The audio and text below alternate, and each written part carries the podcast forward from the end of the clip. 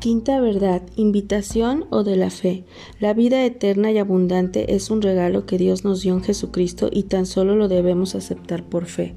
Dios tiene un regalo para ti, la salvación por medio de la fe y no es del hombre, es el don de Dios que Él te da, el don de creer en Jesucristo.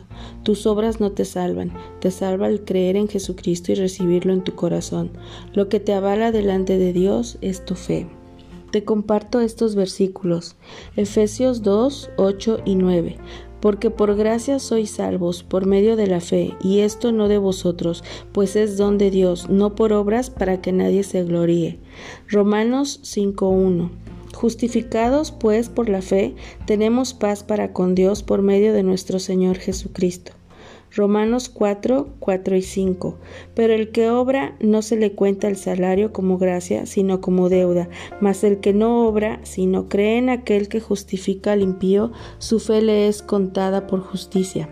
Gálatas 2:16 Sabiendo que el hombre no es justificado por las obras de la ley, sino por la fe de Jesucristo, nosotros también hemos creído en Jesucristo, para ser justificados por la fe de Cristo y no por las obras de la ley, por cuanto por las obras de la ley nadie será justificado.